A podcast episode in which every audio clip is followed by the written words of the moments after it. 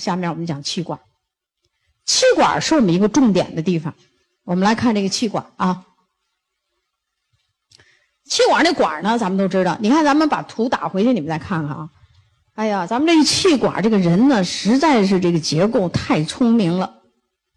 看这个图，气管它有软骨，这是环形骨是吧？环状软骨转了一圈看背面图，气管的软骨背面没有了，这叫什么软骨？C 型软骨，就英文字母的 C 的这个软骨，大半圈后边为什么没有了呀？后边是声带，你后边也得来一软骨，你吃一口馒头往下一咽，噎得慌。啊，这个呢，哎，你要往下咽咽咽食物了，这块没有软骨挡着，你那个食道鼓起来了，是不是有地方鼓啊？你就顺利的把食物给咽下去。这就是人聪明，高等动物就是这个，啊，人呢还比那高等动物还聪明，智慧生物，很有智慧。所以这就是没有，它叫 C 型软骨做支架。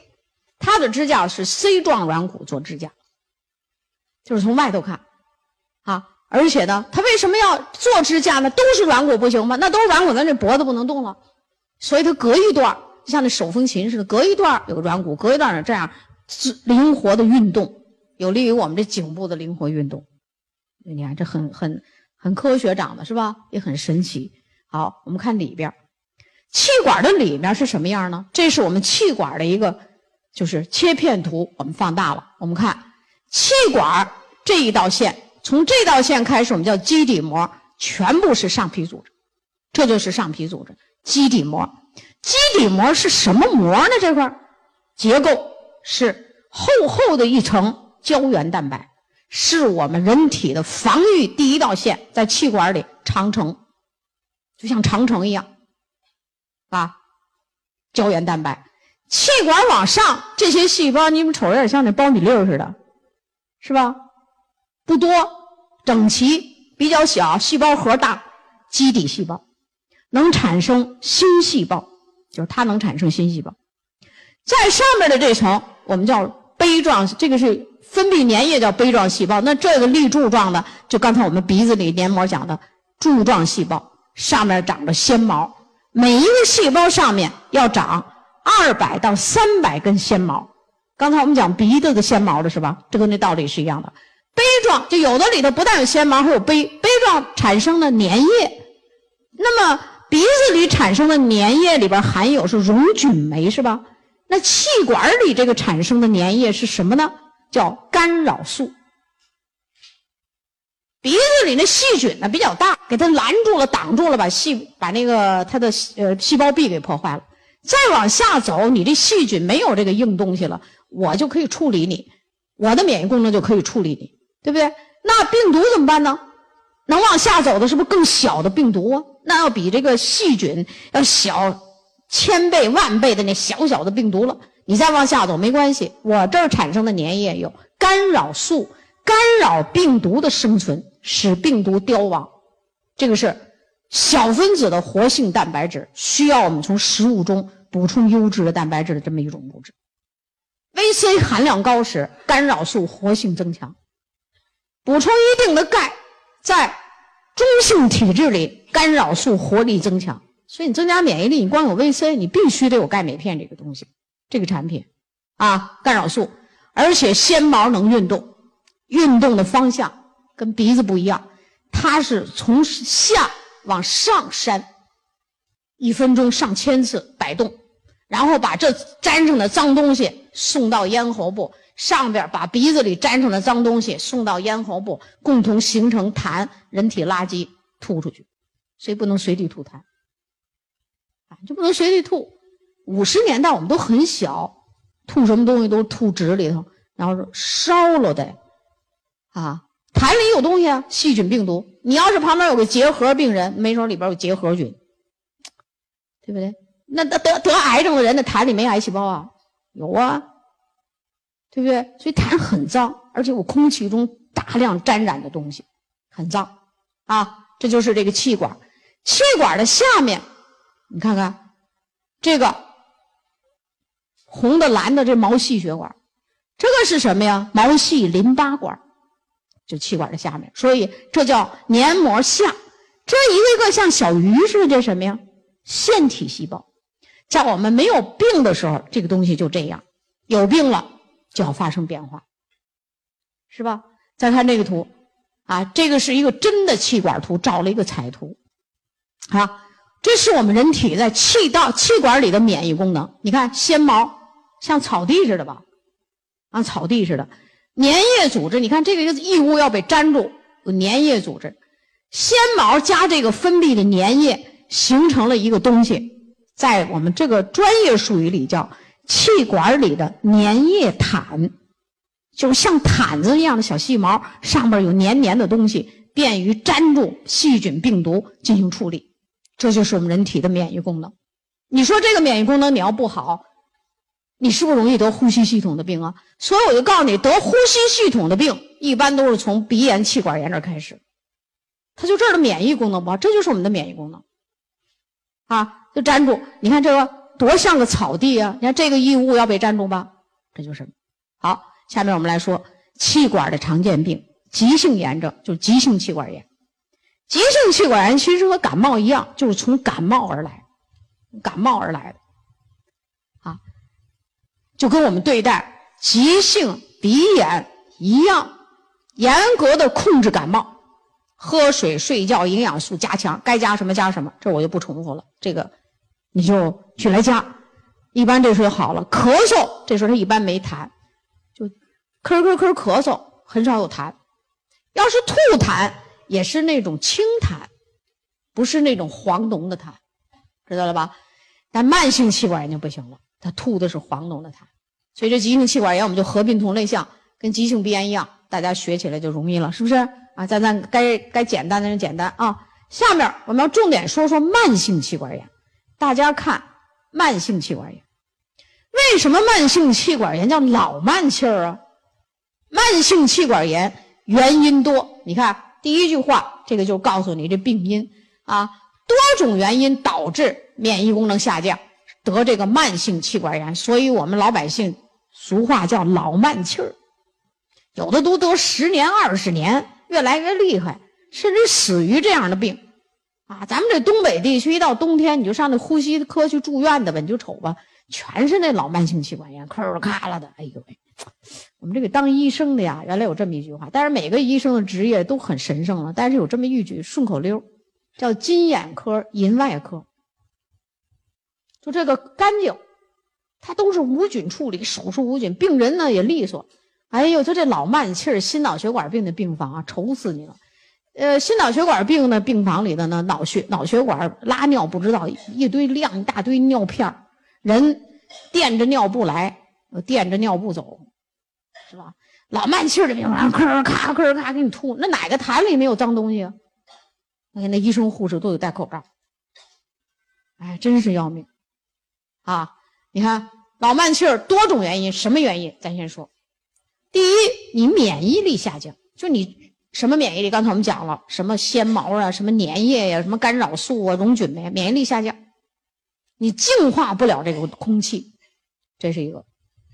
第二，环境污染，环境污染的这空气中有害的物质很多，你这个自身的免疫力，你又没有一个好的营养的问题，食物来吃增强免疫力，环境污染可以使这个得这个病。啊，如果你这个城市是个重工业城市，尽是烟囱，那没错，得老慢气儿的人一定多。所以我们东北地区这个病，再加上空气又比较天气比较寒冷，到冬天。寒冷降温是不是这里边的细菌就要繁殖啊？所以咱这老慢气儿多。第三个原因就是吸烟，吸烟，吸烟。根据世界卫生组织研究，就你抽这烟一抽，点上火一冒烟，烟雾里头有四千种化学物质，其中有四十种叫强致癌物。这致癌物里，抽烟的人是把那手都熏得挺黄啊。我告诉你，这熏的黄的呀，是那燃烧那焦油。这焦油是有什么用呢？就是让这个纤毛倒伏缺损，倒伏缺损。啊，烟里边还有致癌物很强烈的一种，叫氢氰酸，专门破坏 p 五十三抑癌基因。这个抑癌基因就是细胞长到一定程度你不能长了，比如说皮肤拉了一口，那你长完了就不能再长了，是吧？那你要这基因要坏了了，我这口都长上了，我还接着长，那不是出一瘤吗？这个有很多抑癌基因我们身体里，但是 P 五十三抑癌基因是著名的基因，就含量在我们细胞里是含量很高，它破坏这些，就四十种强致癌物，吸烟啊。老慢气儿的人，你问他吧，十有八九有吸烟史，一边吸还一边咳嗽，还一边吸，不戒烟。还有一个就是他自己不吸烟，自己排毒的功能很差，他就是那个被动吸烟，我们叫二手烟，是吧？被动吸烟，但他人体质体质不好，吸进去，呃，他就受不了，于是他也可以发病。所以吸烟也是一个很重要的，所以说是多种原因导致免疫功能下降。那免疫功能下降以后发生什么病理变化呢？黏膜水肿，这第一个变化，这个黏膜组织肿了啊。第二变化，粘液增多。大家看这个图，这就是这粘液，粘液腺。刚才我们看那正常图，大家还我说像小鱼似的那个结构吧，那个就叫粘液腺。现在呢，你这个人呢了了水肿了，下面有很多脏东西，你咳嗽哪来的那么多痰呀？就是这儿。这些粘液啊，原来都缩缩的很细，现在一看你这人吸烟、空气污染、免疫力下降，哎呦，你这有那么多有毒的东西啊！人体开始自己救自己，这就叫免疫功能。于是粘液性的细胞全部增生肥大，每个细胞都能产生粘液，把粘液给送上去。送上去的粘液，是不是就是你要吐啊？吐是什么呀？就是把这个黏膜的表面的这个。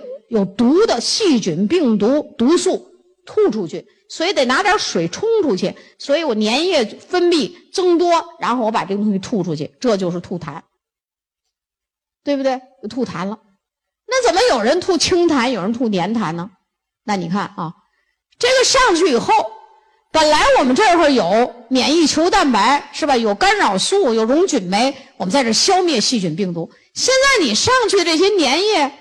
你是要救你，可是救你的时候呢，产生了一些副作用。粘液上去了，说把这儿的免疫物质给冲淡了，免疫功能下降。同时呢，这个地方有大量的细菌、病毒，就等着水和营养物质呢。你这个粘液里头是不是有大量的水和营养物质？行了，大量的水和营养物质上去以后，细胞猛烈的繁殖。你说，医生给药。医生给药是不是静脉输液的多呀？静脉输液的药是打到了黏，从手背扎针循环了一圈，是不是到那个黏膜下的微细血管、微细淋巴管啊？他要把这个药从上头一点点送给这个细胞，很难吧？所以老慢气儿就很难治，治多少年都不爱好。啊，自己的免疫功能，你看纤毛变短。啊，参差不齐，纤毛稀疏倒伏，甚至于脱落，自己的功能没有了，你就再给药能怎么的呀？所以老慢气儿就成了一个特别难的病。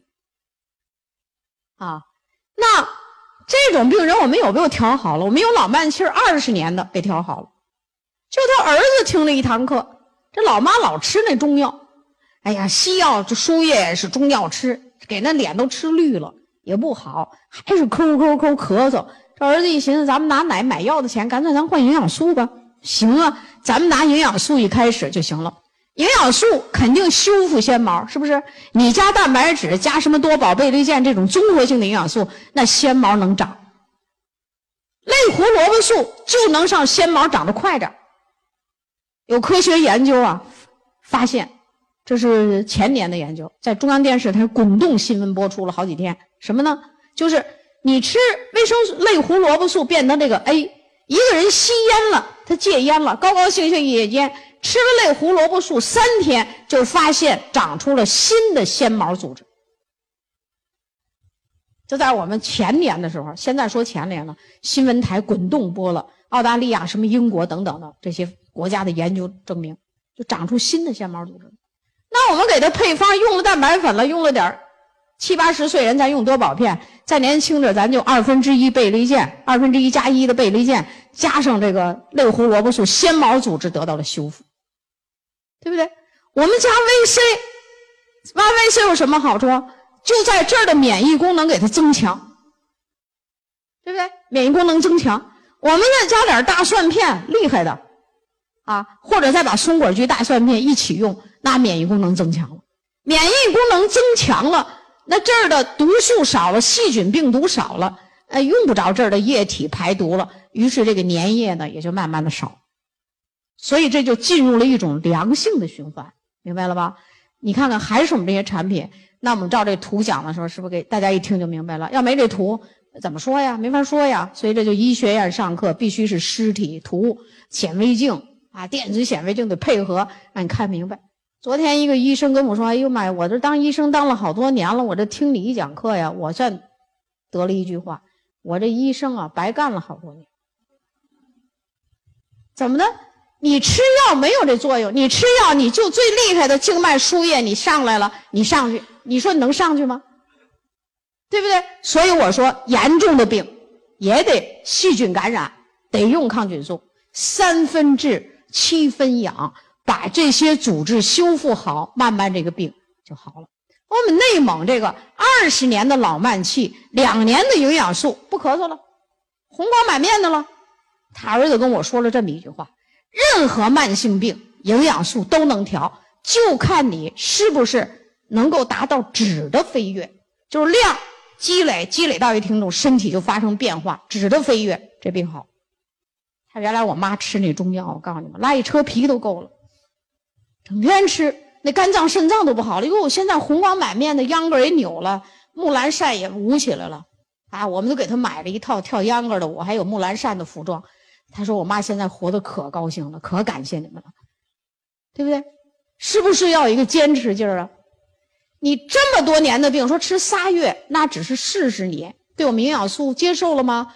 能起作用了，再往后就是得加量，时间长。你这儿都破破屋子，都烂房子了，你不得好好的修理这房子吗？所以就要用的时间长。你急性气管炎虽感冒而来，那当然很快就好了，对不对？”大家明白慢性气管炎为什么叫老慢气了吧？这个病要注意，营养素吃上以后要积极的、严格的预防感冒，感冒使此病加重。气管炎里就有什么呢？过敏性气管炎，过敏性气管炎我不多讲，和过敏性鼻炎用的配方完全一样。过敏呢，我只给你讲个例子，咱们河南有一小孩六岁。从生下来没几个月就过敏，呼哧呼哧喘，哮喘，过敏，气管，最后一直到那个肺的最小的气管，下面就是肺泡了，他都喘，所以医生给他起一名叫肺喘，花了家里的钱三四十万都投进去了，几年来也没治好这个病。我们这个营销人员也没学这课呀，所以就什么都让他吃，也不好，家里净化器也买了，啊。也不行。后来我到河南郑州讲课，就咱们的杨学伟老师那边，他就把这个小孩给我领来了。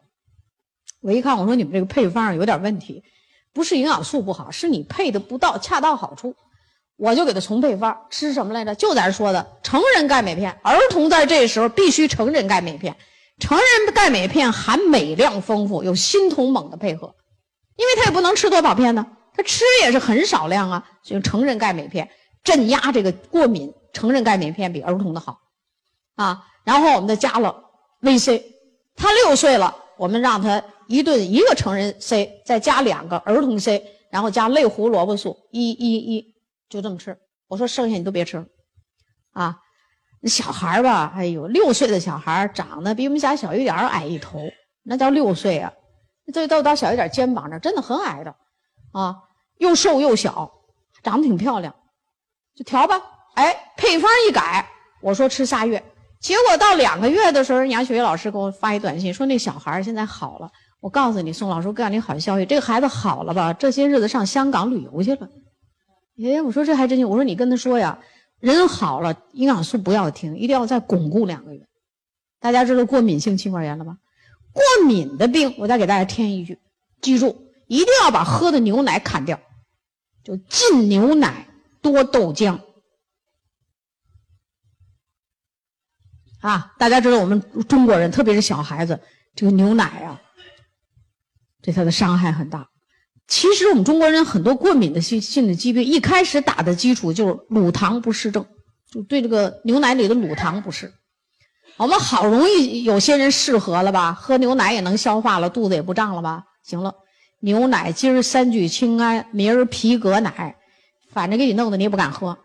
你说说，所以喝豆浆，咱们自己磨磨豆浆总比牛奶好，我觉得。而且豆浆营养素相当丰富，它是低过敏的食物，镁含量相当高。牛奶和豆浆比，最大的区别就是豆浆含镁量高，牛奶含磷高。它不一样，最大的不一样就在这儿，所以过敏的时候你就去掉这个牛奶，多喝豆浆，多吃黄豆，别老瞎掺和啊！我抹点豆浆，我这也放那也放，把 pH 值给破坏了，明白不？你放花生米，花生米是酸的，你非得和豆浆一起磨，怎么行了？所以你就纯黄豆豆浆，结果这个小孩好了。新疆一个小孩竟然肺喘了十一年。这营养素吃了三年也没用，后来这事儿我知道了，他们说宋老师怎么办？我说好，就这么简单，就吃这三种。我还给这些人，我后边都多一句，其他一律不许吃，要不然他老惦记要吃别的。我说其他一律不许吃，禁牛奶，多豆浆。结果用了三个月，从出生几个月到十一岁，就这么一个痛苦的孩子全好了。他妈说的这也太神奇了，我说就是你不会用，用好了就很神奇，啊。